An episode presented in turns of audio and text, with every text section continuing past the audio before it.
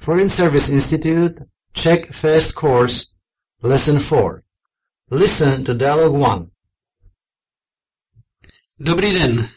To je americké velvyslanectví, prosím. Ano, ty přejete. Chtěl bych mluvit s někým přes víza. Bohužel, dnes už je zavřeno. Zavolejte si zítra během dne. Jak máte otevřeno? Denně od 9 do 12 a od 13 do 15 hodin. V sobotu a v neděli máme zavřeno. A jak má otevřeno knihovna? Tam je otevřeno denně od 8 do 16 hodin. Můžu si tam půjčit nějaké knihy a kazety? Samozřejmě. A promítáte taky nějaké filmy? Ano, v knihovně.